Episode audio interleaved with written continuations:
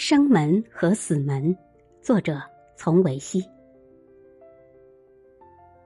在人类的生活中，或许不断需要苦难相伴，灾星尾随，生命的内核才会充实。苦难孕育智慧，浩劫使你变得苍劲坚挺。我想起我在劳改队时遇到的女性同窗，她是传教士的女儿，在镇压反革命时。小小年纪的他被拉到刑场陪绑，那一声巨响划过他的耳畔之后，他吓得尿流了一裤子。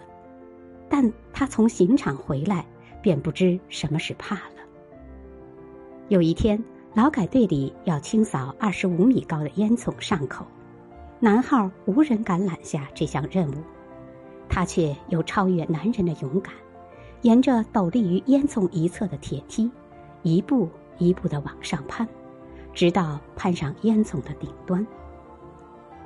他对我叙述这段往事时说：“人生只有生门和死门，当你跨越死门之后，便再无胆怯。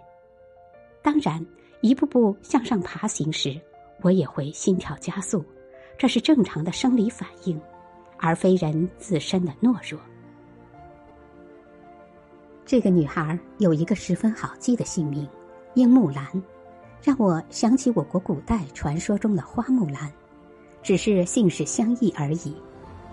试想，一个红粉娇女，如果没有经历过大劫之磨砺，能有那一番巾帼不让须眉的壮丽表现吗？